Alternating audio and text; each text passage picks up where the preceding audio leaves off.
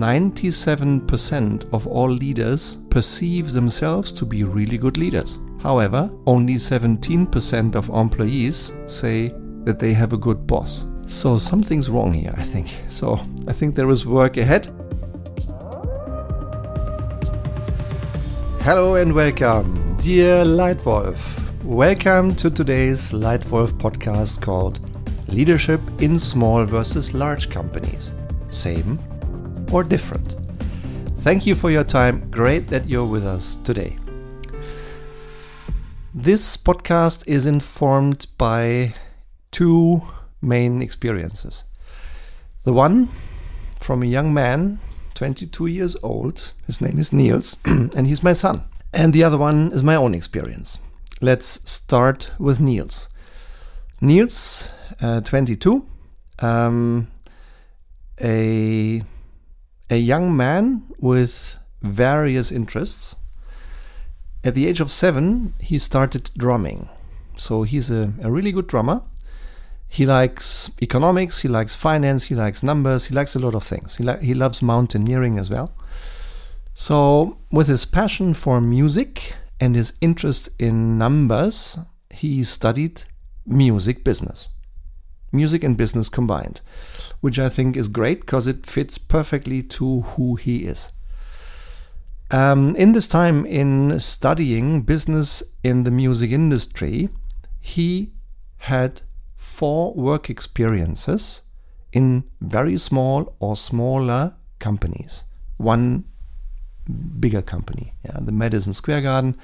His other three company work experiences were in in companies with five to maybe 50 employees, so smaller companies. Now, it's interesting how life sometimes goes.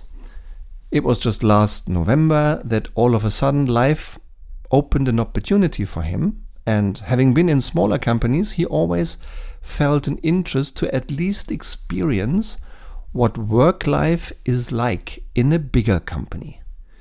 And a little bit helped by circumstances and by luck, but also by him grabbing the opportunity he has now joined a big global pharmaceuticals business, a healthcare business called Novartis, a company with more than 100,000 people, super professional, great impressions and learnings that he's receiving there. So, one year now in a company with more than 100,000 people. And in preparing this podcast, I asked him, Niels, what do you think? What's the difference? Leadership in small versus big companies. What's the same and what's different. And very interestingly, he said that if I summarize the experience, then in the small companies, complexity is low. There are no functional silos. There are quick decisions. There is fast transformation and change.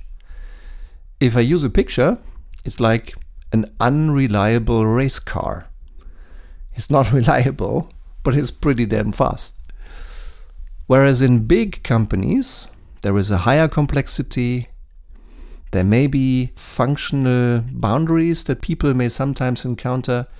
Of course, decisions and change may be not that fast in comparison, and um, it's more like a reliable but less fast vehicle. Yeah, and I think that's my experience as well. Having worked for three global blue chip companies for my first 25 years of my career. So I joined as an intern in a global consumer goods business with an American DNA. Uh, at the time, that company had about 110,000 employees as well.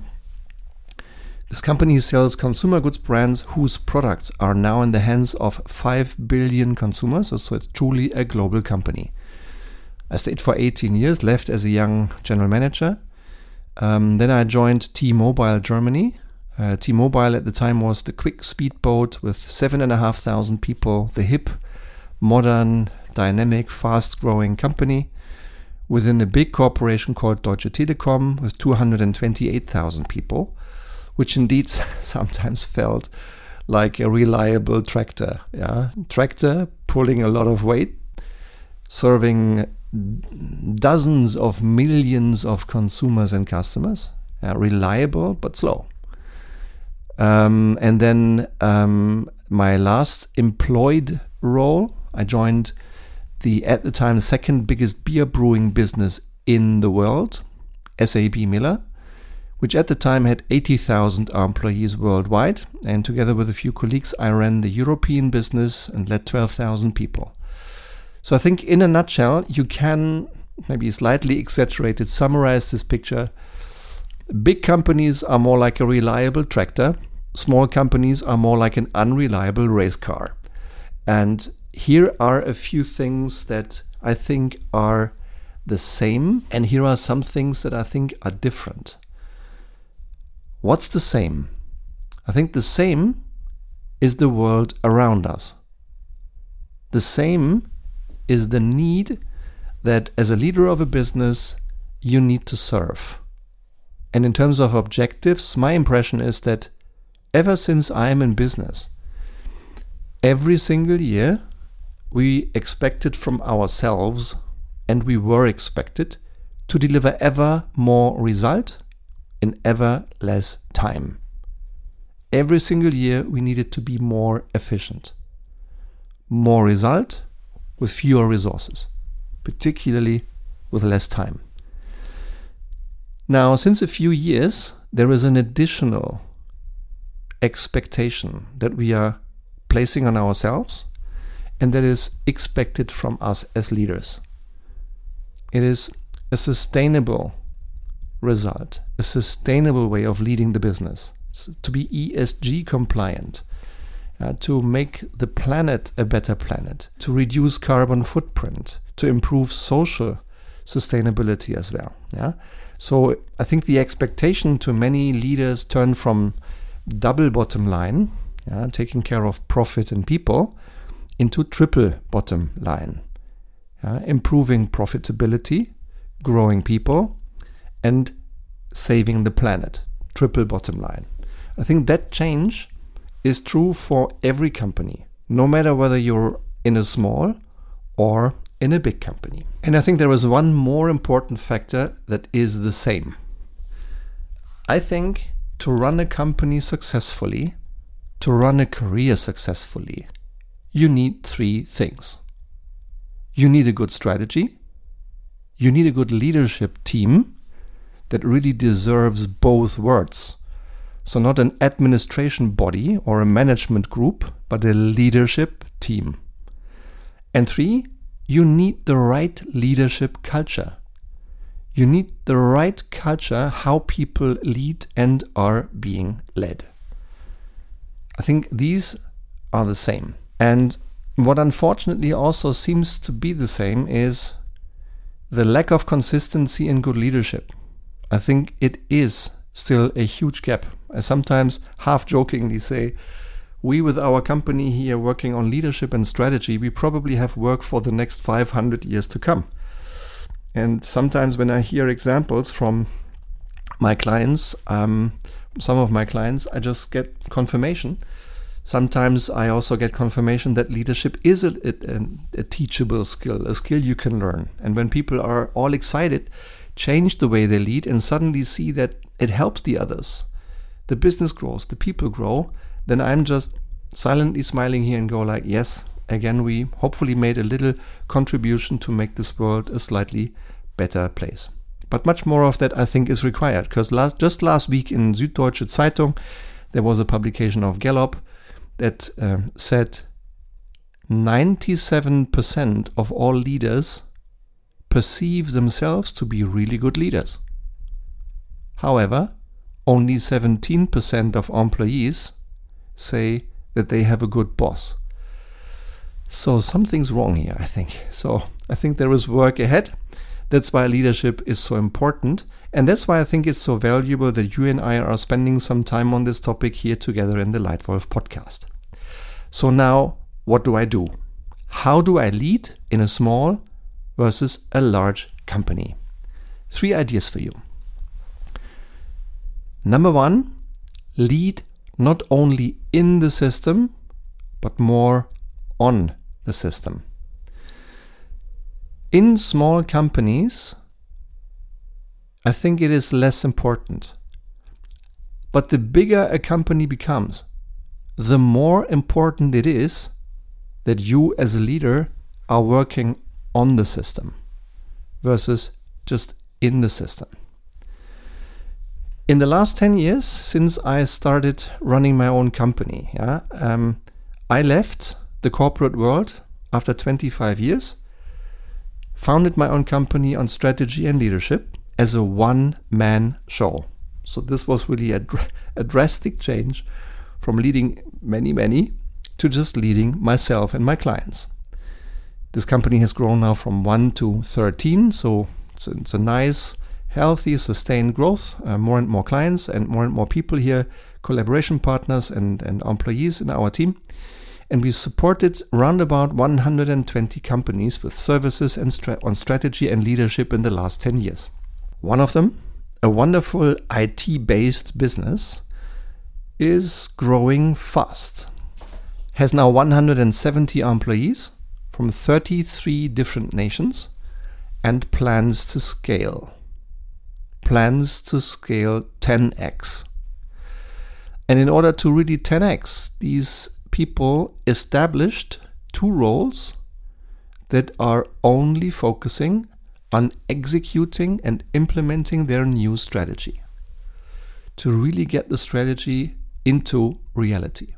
That's a good example of working on the system, changing the system itself. And this kind of change is not necessarily the right thing to do or it's not really required when you have a small company with 10 or 15 people. Yeah? I with with 13 people in my team, I do not yet need a dedicated role on strategy implementation, but with 170 and big ambitions, this makes all the sense in the world. Yeah? By the way, transforming leadership cultures is one of our core competencies.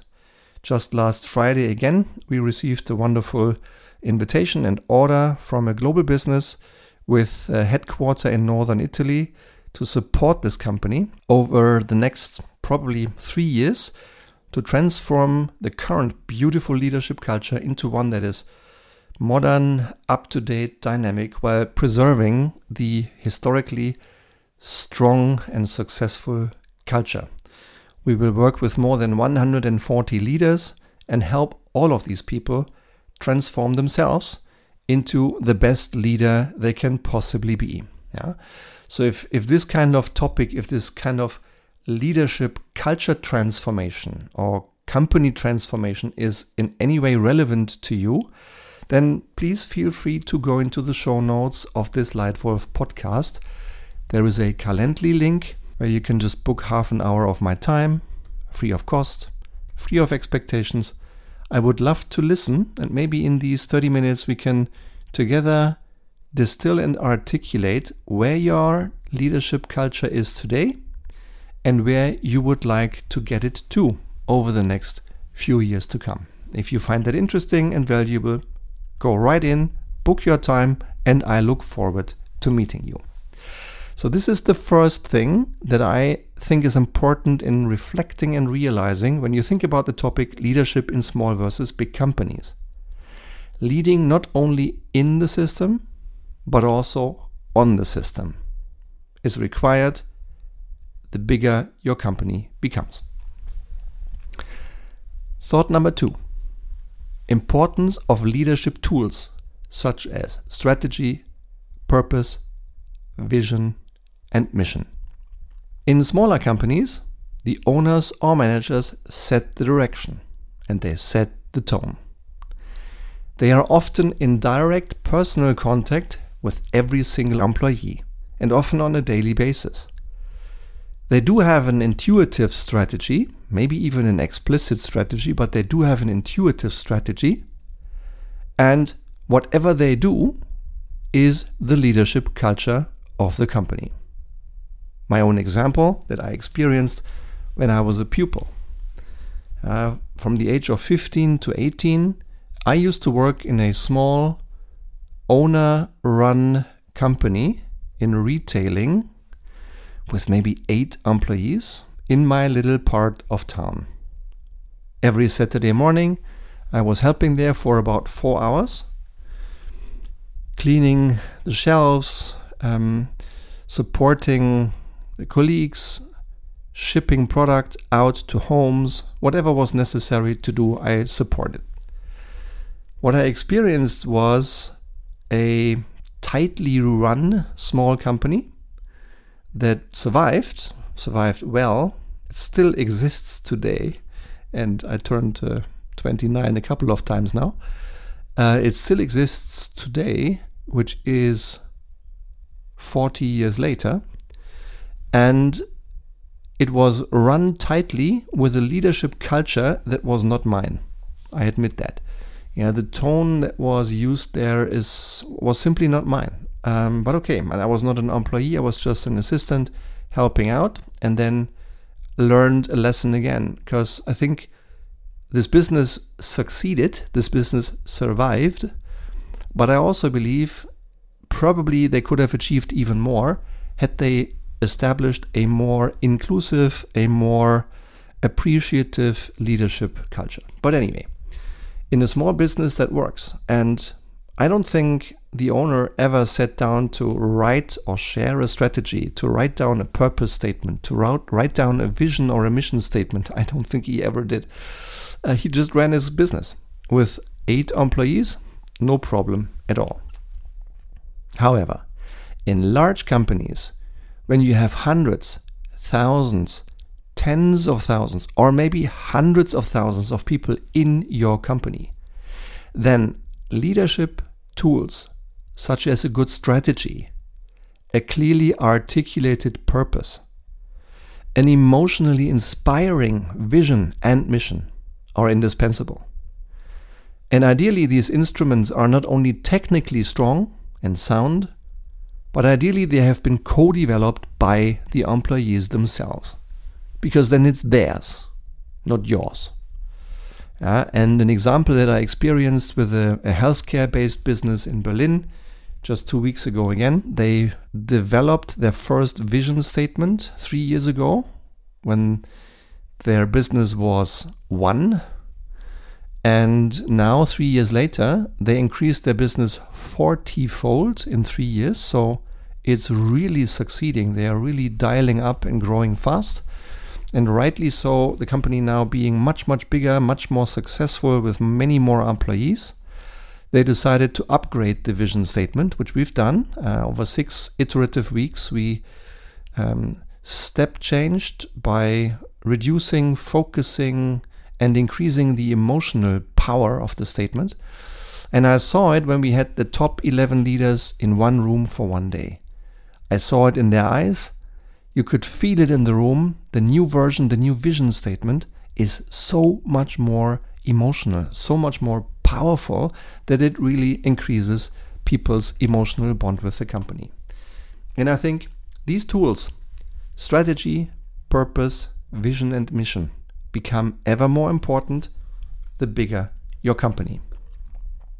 And finally, the importance of stakeholder management. In small companies, I think it almost happens automatically without really thinking a lot about it, because you typically know every single employee anyway. However, in larger companies, it is often necessary to understand who your stakeholders are.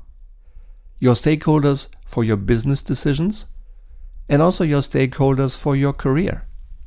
Who are these few people with the biggest influence, the biggest interest in your business recommendations, in your business decisions, and also in your career? What do they need from you? How do you manage them? This is a question that I think is more important in bigger corporations. Yeah, so therefore, if you are in a mid-size or a bigger company, do this consciously. Sit down and define your stakeholders. Who are your key stakeholders for your business decisions and for your career? What do they currently think about you? How do they currently feel about you? Is that what you want?